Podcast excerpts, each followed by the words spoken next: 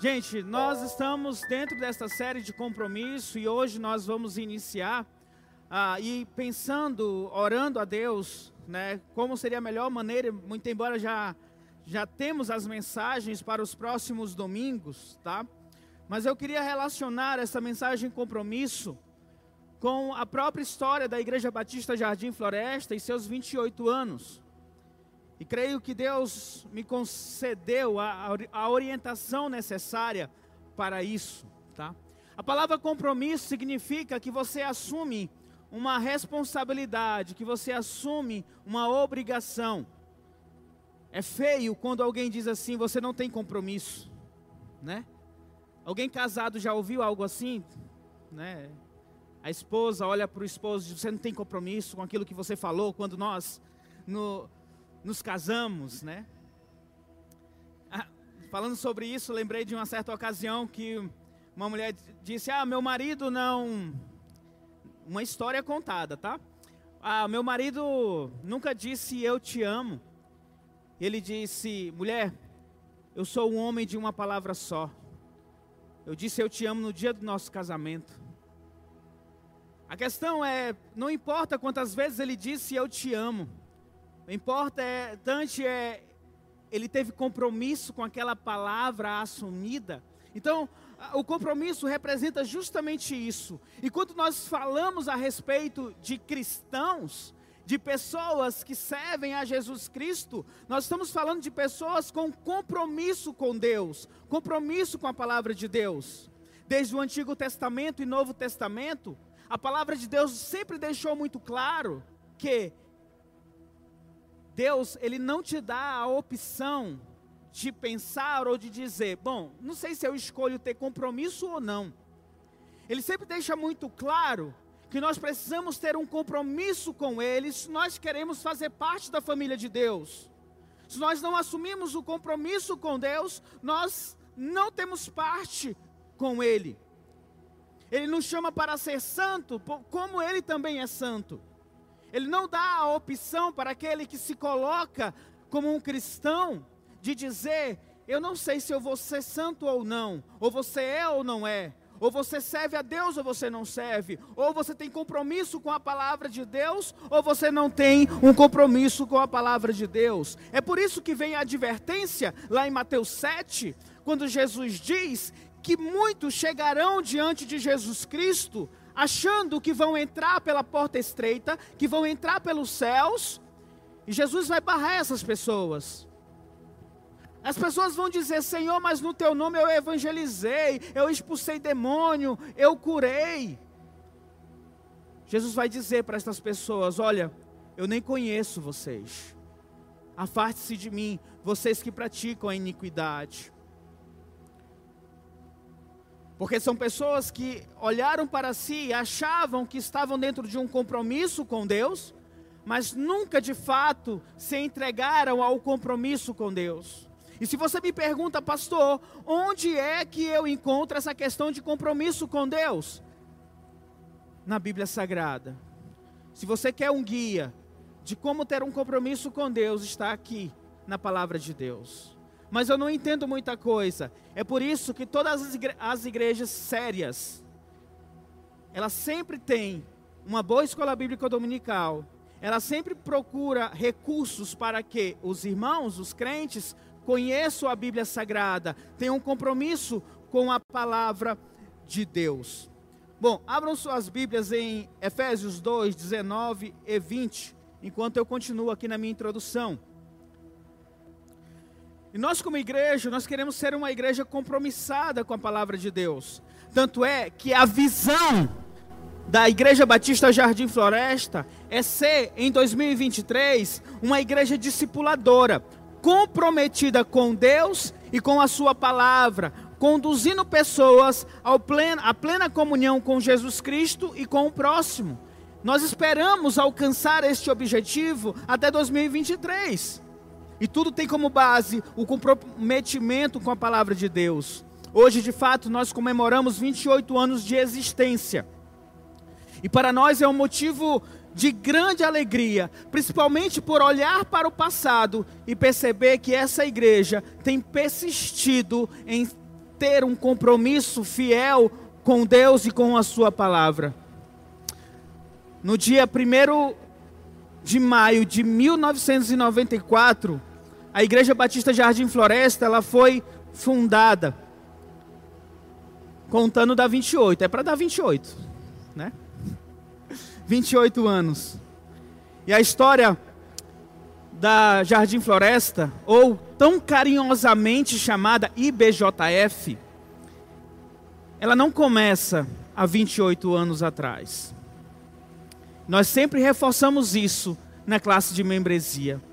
Não podemos olhar para Jardim Floresta e dizer, ela começou há 28 anos atrás, porque esta igreja é apenas a continuação da igreja, do trabalho feito pela igreja do Senhor Jesus Cristo ao longo dos anos. Nós, como igreja do Senhor Jesus Cristo, compromissada com Ele, precisamos olhar mais ou menos 2020 anos atrás, nos primórdios da igreja, da igreja primitiva, e observarmos se esta igreja tem buscado ser uma igreja parecida com a igreja primitiva, fundada pelos apóstolos, tendo o fundamento o Senhor Jesus Cristo. E por que, que é isso? Porque isso é importante para nós como igreja, refletir se hoje nós estamos andando conforme aquilo que foi ensinado pelo Senhor Jesus Cristo e pelos apóstolos. E porque é importante ressaltar que a Jardim Floresta, ela sim é uma igreja compromissada com as palavras de Jesus há mais de dois mil anos atrás. Para que vocês, para que nós possamos perceber que nesta igreja, o que é ensinado não é nada de novo, não é nada revolu revolucionário. Nós queremos apenas seguir as orientações de Jesus Cristo e dos apóstolos. Não queremos inventar moda, não queremos ser contemporâneos ou modernos quando o assunto é a palavra de Deus. Nós colocamos luzes, colocamos projetor, né? Ah, quem, teve, quem esteve aqui ontem teve uns negocinho ali diferente e tal. Mas quando nós falamos a respeito da palavra de Deus, nós não queremos inventar moda, não queremos inventar a, a roda, não queremos dizer agora nós encontramos algo que ninguém encontrou, porque nós cremos que tudo que Deus revelou está aqui. E no passado, homens fiéis a Deus já buscaram, já interpretaram a palavra de Deus, já foram ministrados pelo Espírito Santo do Senhor Jesus Cristo. Também queremos evidenciar que nesta igreja nós não nascemos da divisão de uma outra igreja, a não ser da igreja católica apostólica romana, né, para o protestantismo. Mas nós não nascemos de uma briga entre pastores e alguém disse: "Eu vou sair e vou levar essas pessoas comigo". Não saímos da cabeça de alguém que disse: Eu vou fundar agora uma igreja aqui porque vai ser revolucionário. Nós temos um contexto histórico robusto, cheio de informações, como igreja do Senhor Jesus Cristo. Então, Efésios 2, 19 e 20 diz assim: Portanto, vocês já não são estrangeiros, nem forasteiros, mas co-cidadãos dos santos e membros da família de Deus edificado sobre o fundamento dos apóstolos e dos profetas, tendo Jesus Cristo como pedra angular. Paulo, ele expressa aqui para a igreja de Éfeso que o reino de Deus, ele é formado por pessoas e não importa o tempo, não importa a época, mas pessoas que se colocam, que estão, na verdade, que não é que se colocam, elas são incorporadas, elas são a, a, elas mudam de posição. Antes viviam no império das trevas, mas agora elas são colocadas pelo Senhor Jesus Cristo no filho no reino do filho amado, no reino de Deus. Não são forasteiros, não são estrangeiros, não são pessoas desconhecidas, mas são co-cidadãos dos santos, membros da família de Deus. Nós igreja do Senhor Jesus Cristo, em qualquer época, em qualquer lugar que provavelmente no Brasil, e por que não dizer no mundo, pelo, pelo menos no mundo ocidente, estão hoje reunidos para celebrar o Senhor Jesus Cristo. Não é formado por pessoas desconhecidas, antes por membros da família de Deus. Edificado sobre o fundamento dos apóstolos e dos profetas. A Bíblia Sagrada tem o fundamento dos profetas, dos apóstolos, Antigo e Novo Testamento revelado para nós aqui. E tem a sua pedra angular, tem a sua base, o Senhor Jesus Cristo. É por intermédio do Senhor Jesus Cristo que temos toda a revelação perfeita, que temos todo o fundamento. Nós somos edificados pela palavra de Deus, pelo Senhor Jesus Cristo. A igreja não é fundamentada, ela não se ela não se forma através do pastor ou através de uma liderança, mas ela precisa se formar através do próprio Senhor Jesus Cristo.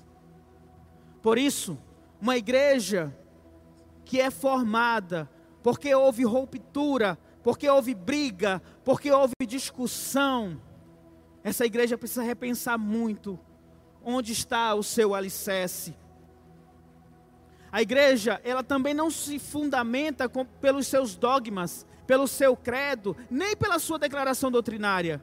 Aqui na Jardim Floresta nós temos uma declaração doutrinária, mas nós cremos que essa declaração doutrinária, ela não é maior e nem equiparada à palavra de Deus. Se for necessário mudar a nossa declaração doutrinária para estarmos mais ajustados à palavra de Deus, nós iremos mudar. Muito embora hoje nós cremos que não terá nenhuma mudança, porque essa declaração doutrinária ela já vem também há muitos anos, trabalhado pelas igrejas batistas e também não batistas ao longo dos anos. É pela palavra de Deus, meus queridos irmãos. Foi pela palavra de Deus que tudo veio existir.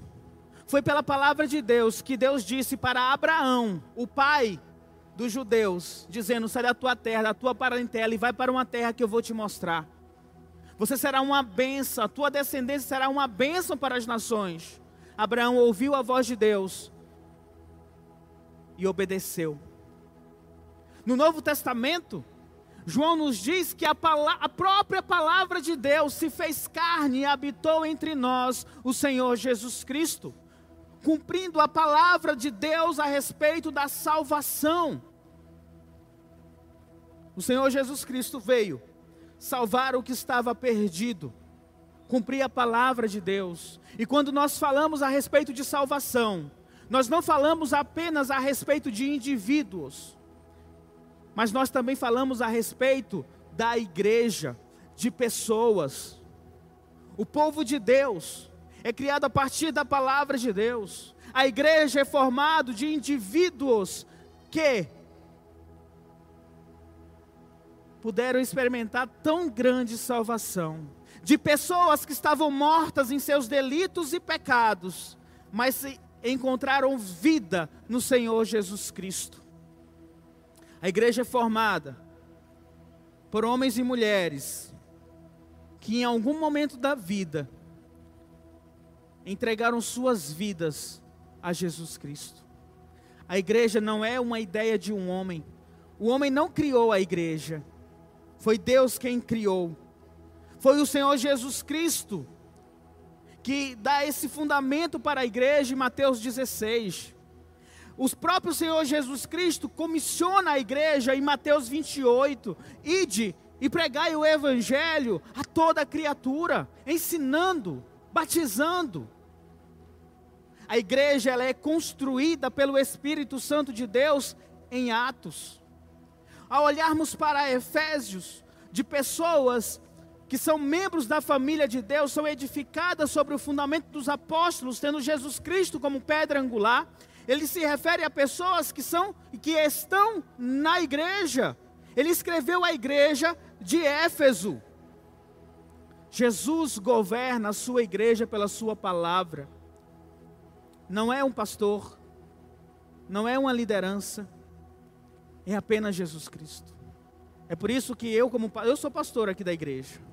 Mas no momento em que eu estiver fora da palavra de Deus, os irmãos podem se juntar e votar, porque Batista é democrático, tem votação para que o pastor saia. Porque nenhum pastor é digno de pregar a palavra de Deus se estiver fora da palavra de Deus. Ele precisa ver compromisso com a palavra de Deus, com a verdade pregada. Deixa eu adiantar aqui por causa do meu tempo. A igreja, ela se fundamenta ali logo depois de Jesus Cristo subir para os céus. A igreja, geograficamente, ela começa a se expandir. Judéia, Samaria, a, a Jerusalém, Judéia, Samaria, até os confins da terra. A igreja começa a crescer, a palavra de Deus começa a chegar nas mais diferentes regiões. Isso causa dois problemas para a igreja naquele, naquela época, e, e que também é um problema hoje. Primeiro problema: muito falso ensino começou a entrar na igreja, muita heresia, muitas mentiras. Nós vemos igrejas que tinham problemas com, com imoralidade sexual, igrejas com problemas teológicos sérios, igreja que favorecia ricos e mais poderosos, como a igreja de Corinto, a igreja em Colosso, a, a carta que, Paulo, que Tiago escreveu, o irmão do Senhor Jesus Cristo. Mas cada vez que se levantava no meio da igreja, o pecado, a heresia, a falta de amor ao próximo, a igreja do Senhor também se levantava contra. E é por isso que a igreja do Senhor permanece viva e forte até os dias de hoje. Ainda na igreja primitiva, os irmãos começaram a ser perseguidos, tendo o seu primeiro nome, Estevão, alguém que foi morto pela perseguição dos judeus, e a igreja continuou a ser perseguida, até os dias de hoje a igreja ainda é perseguida. Mas essa igreja se manteve fiel à palavra do Senhor Jesus Cristo uma das grandes marcas do seguidor de Jesus Cristo é alguém que está disposto a morrer em nome de Jesus Cristo. É o compromisso que ele tem com o Senhor Jesus Cristo. Avançando um pouquinho na história, 300 anos depois do Senhor Jesus Cristo, a igreja estava sendo perseguida o imperador Constantino, o imperador de Roma, ele se converte ao cristianismo. Há dúvida se ele realmente se converteu ou não. O fato é que no Edito de Milão, de 313 depois de Cristo, ele decreta que Roma não mais perseguirá os cristãos e adota o cristianismo como religião oficial de Roma. Aí traz duas coisas. Primeiro, muito boa, parou a perseguição. Segunda, que não é tão boa. Todo mundo agora queria ser crente. O imperador é crente, gente. Eu vou ser crente também. Eu quero, eu quero um cargo lá na, no palácio. Eu quero um cargo. Então eu vou ser crente. Então começou a entrar pessoas que verdadeiramente não eram cristãs. Isso tornou a igreja algo muito mais pesado. As igrejas antes se reuniam em casas, começaram a se reunir em basílicas, começaram a se reunir em templos grandiosos, cheios de ouro. O que antes era feito por pastores começou a, a não apenas ser feito por pastores, mas começou a se colocar no caso da Igreja Católica, o padre, o bispo, o arcebispo, o bispo monárquico, que depois se transformou no Papa.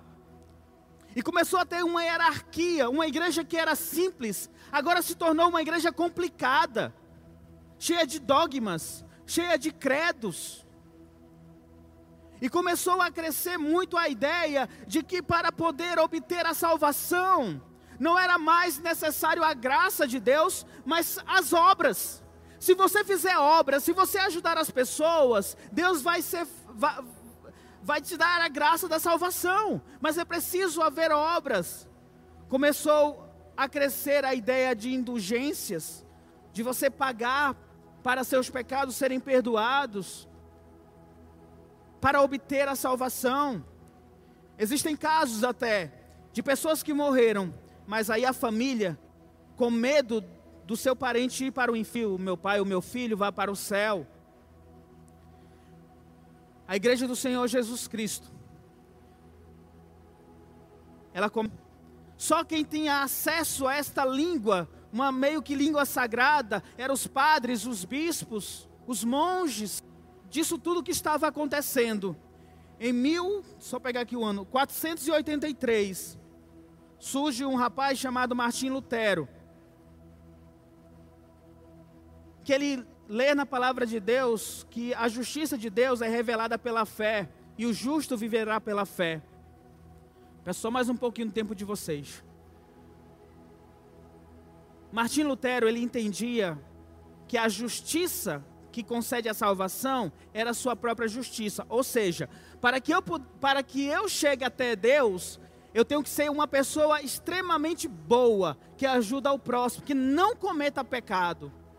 E ele olhava para Deus, um Deus infinitamente santo, e ele olhava para ele, um pecador, e ele dizia: jamais vou chegar até Deus. Ele se recolheu, foi para um monastério, ele ficava dentro de uma casinha. Quando ele pecava, ele se batia porque ele pecava. E ele dizia: Eu nunca vou alcançar a salvação, porque eu não consigo viver sem pecado. Mais ou menos isso. Foi então que o Espírito Santo revelou para ele que o justo viverá pela fé, que a justiça que Paulo fala não é a justiça própria, mas é a justiça de Deus que enviou o seu filho para morrer na cruz do Calvário para te salvar. O que você precisa é ter acesso a esta graça e pela fé você precisa crer em Jesus Cristo e se arrepender dos seus pecados. Não precisa pagar ninguém, não precisa fazer obras, precisa apenas crer em Jesus Cristo. Isso mudou a mentalidade dele. E ele começou a pregar, não que ele queria, ele não desejava romper com Roma, com a igreja católica apostólica romana. Ele queria consertar a igreja. Mas ele não conseguiu, ele foi perseguido, quase morto. E com isso surge um movimento chamado Reforma Protestante. E dentro da Reforma Protestante, cinco pontos eram sustentados, que são cinco pontos que essa igreja, Batista Jardim Floresta, também tem buscado. Sola Escritura, somente as Escrituras, solo Christos, somente Cristo, sola gratia, somente a graça, sola fide, somente a fé, sola Dei glória, somente a Deus glória. São cinco pontos que essa igreja tem perseguido e tem buscado ter um compromisso, porque cremos que a doutrina dos apóstolos, dos profetas, edificada sobre a pedra angular que é o Senhor Jesus Cristo, que a palavra de Deus, reforça esses cinco pontos. Avançando um pouquinho mais na história, essa reforma protestante formou igrejas diferentes da igreja católica, igrejas que começaram a valorizar o acesso da Bíblia para as pessoas comuns. Lutero era alemão. E ele dizia que a Bíblia precisava chegar para as pessoas. As gráficas começaram a, a, a imprimir Bíblias no idioma alemão. E o povo começou a ter acesso à palavra de Deus, o inglês, acesso à palavra de Deus como você tem hoje. Só que eles se depararam com um problema, só um parênteses aqui, as pessoas não sabiam ler naquela época. E foi aí que surgiu muitas escolas para ensinar a ler através da palavra de Deus. E isso é importante até os dias de hoje. Pois bem, dentro da reforma protestante surge um grupo chamado batistas. E é desses batistas que nós fazemos parte eles enfatizavam, além dos cinco pontos, eles enfatizavam o sacerdócio de cada crente, ou seja, o pastor, ele não é maior do que ninguém. O pastor, ele tem uma função de pastorear a igreja, mas ele está no pé de igualdade de todas as pessoas aqui. Sempre no final do culto nós temos aquela bênção, né, que o Senhor que, é, que o amor de Deus, o Pai, que a graça, isso pode ser feito por qualquer pessoa, desde que esta pessoa seja verdadeiramente um cristão. Nós também reforçamos a ceia como um memorial. Nós não estamos comendo o corpo de Jesus, nem estamos bebendo o corpo de Jesus. Isso não se transforma no corpo ou no sangue de Jesus. É apenas em memória do Senhor Jesus Cristo. Nós não batizamos crianças, porque esperamos que a criança esteja em, se torne um adolescente, tenha a idade para dizer: Eu creio em Jesus Cristo e quero ser batizada. Nós também pregamos a divisão entre igreja e Estado. Igreja é uma coisa, Estado é outra coisa. No dia que o pastor se tornar um político, ele tem que tirar o nome de pastor e ser apenas o político. Desde aquela época, ainda na reforma protestante, já se pregava essa divisão entre igreja e Estado, muito embora nós temos dever político dentro de nossa sociedade. Por conta disto, os batistas foram perseguidos e, meio que em massa, eles se mudaram para o recente continente descoberto, que foi a América, em especial a América do Norte. Lá nos Estados Unidos, em 18, é, no século 17, uma boa parte da população era batista nos Estados Unidos. E com o crescimento do evangelho nos Estados Unidos, eles começaram a enviar missionários pelo mundo. E eles enviaram missionários para o Brasil. Em 1871, dia 10 de setembro, em Santa Bárbara do Oeste, interior de São Paulo, formou-se a primeira igreja batista só de americanos. Só que em 1882, em Salvador, foi fundada a primeira igreja batista de brasileiros pra, para brasileiros. E a partir daí, o trabalho batista tem crescido ao redor do mundo. Em 1900, chegou até Manaus. E houve um amplo trabalho evangelístico no norte. Em 1966, foi fundada a primeira igreja batista de Roraima, a PIB, onde hoje é o Instituto Batista de Roraima. O pastor era o pastor Almir Guerra. E foi o pastor que eu me converti ouvindo a mensagem dele. Pastor, tu é velho. Mas o pastor Almir Guerra, ele foi o fundador desta, da PIB de Roraima em 1966. Em 1992, se eu não estou enganado, eu confessei a Jesus Cristo como meu único e suficiente Salvador lá na PIB numa pregação do pastor Almi Guerra. E a própria igreja batista, primeira igreja de batista de Roraima, comprou esse terreno na Avenida Princesa Isabel.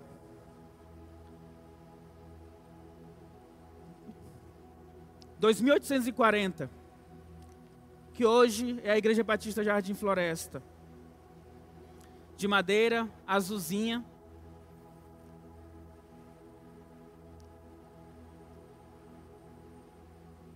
o pastor, era o pastor missionário americano, pastor Victor, ele me batizou, batizou minha mãe, minha irmã, Patrícia, foi Patrícia também? Patrícia Nuzzi, não? Tu era mais nova, é mais nova que eu, é. Cadê? Se tem mais alguém aqui? Acho que não. E pouco tempo depois, nós construímos o templo da Igreja Batista Jardim Floresta no bairro Tranquedo Neves. Não me, não me pergunte o porquê, mas a Igreja Batista Jardim Floresta no bairro Tancredo Neves, em, em 1 de maio de 1994. Essa igreja teve poucos pastores em 28 anos. O pastor Andrelino Rocha dos Santos, o pastor Adnel Dutra, por pouco tempo, o pastor Sancler Moreira e hoje, pastor Antônio Sidney. E ao olhar para a história da Jardim Floresta, eu vejo uma, uma história de uma igreja que tem buscado o compromisso com a palavra de Deus. Eu tentei traçar este caminho dentro da história, para mostrar que nós sempre estivemos do lado daqueles que estão buscando verdadeiramente o compromisso com a palavra de Deus. Nós não brincamos em ser cristãos, nós não brincamos em ser igreja. Porque nós sabemos a responsabilidade que nós temos em ter um compromisso com a palavra de Deus, sermos representantes de Deus aqui neste local. Não somos um clube. Não estamos aqui para nos divertir. Ontem foi bem alegre, nós nos divertimos. Até o Kevin estava pulando ontem na hora da música. Mas nós não somos chamados para estar pulando. Nós somos chamados para representar o Senhor Jesus Cristo aqui e pregar o Evangelho para que as pessoas possam crer em Jesus e se manter fiel, compromissadas com este Evangelho. Essa é a Jardim Floresta. Eu agradeço a cada membro desta igreja pelo seu compromisso. Temos muita coisa para realizar e precisamos da ajuda de todos vocês. Orem por nós, orem por esta igreja. Nós vamos orar. E obrigado pela paciência, tá? Eu tinha mais coisas para falar, mas o tempo já está grande. Ah, o pessoal do louvor pode subir para adiantar o tempo. Nós vamos orar ao Senhor. E vamos agradecer a Deus pelos 28 anos da Jardim Floresta. Por tudo que Deus ainda tem a realizar por nós e conosco. Peço que você possa ficar de pé junto comigo.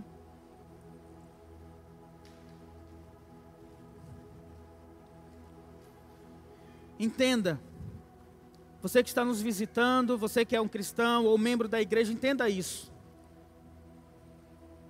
É uma grande responsabilidade ser servo do Senhor Jesus Cristo. Porque nós assumimos, no momento em que você diz, Jesus Cristo é o meu Senhor, você assume um compromisso de ser escravo de Cristo. Você assume um compromisso com Ele. Não brinque de ser cristão. Não brinque de ser igreja. Porque essa igreja não é de ninguém, nenhum de nós aqui. Essa igreja do Supremo Pastor é de Jesus Cristo. Quando você brinca de ser igreja, você está brincando com Cristo Jesus. Isso é sério. Senhor, obrigado, ó Pai, por esta noite, por esse dia com os meus irmãos, ó Pai. Obrigado, ó Deus amado, pelo momento aqui, Senhor. Obrigado, ó Deus amado. Mesmo o som tendo problemas, ó Pai amado, muito obrigado, Senhor, por tudo isso, Senhor. Obrigado por esta igreja, Deus. Essa igreja ela é tua, nós somos apenas teus servos, tu és o pastor. Guia esta igreja conforme a tua vontade. E te agradecemos, ó Pai, porque o Senhor nos escolheu para fazer parte desta igreja, Senhor. Que o teu nome seja glorificado por nós, Senhor. Que, ó, que a tua glória, Senhor, seja percebida através de nossas vidas, as pessoas que aqui chegam, ó Deus. Que as pessoas que visit, estão visitando ou que vão visitar estarão visitando esta igreja, Senhor, elas possam sentir que esta igreja é uma igreja séria, comprometida com a tua palavra, Senhor, com o teu evangelho, ó Deus amado. Então, a começar em mim, que tenho a responsabilidade de ser pastor nesta igreja, Senhor. Desperta, Deus, os nossos corações a termos um compromisso cada vez mais forte e visível neste mundo Queremos ser sal e luz nesta terra, Senhor. E que este ano, o ano de 2023, que é o ano do nosso planejamento, ó Pai amado, nós possamos cumprir fielmente aquilo que estamos nos propondo, ó Pai. Ser uma igreja comprometida com a tua palavra, levando pessoas à comunhão com o Senhor Jesus Cristo e também com o próximo, Senhor nos conduza neste propósito, para que o teu nome seja engrandecido. Assim oramos, Pai, em nome de Jesus Cristo. Amém, Jesus.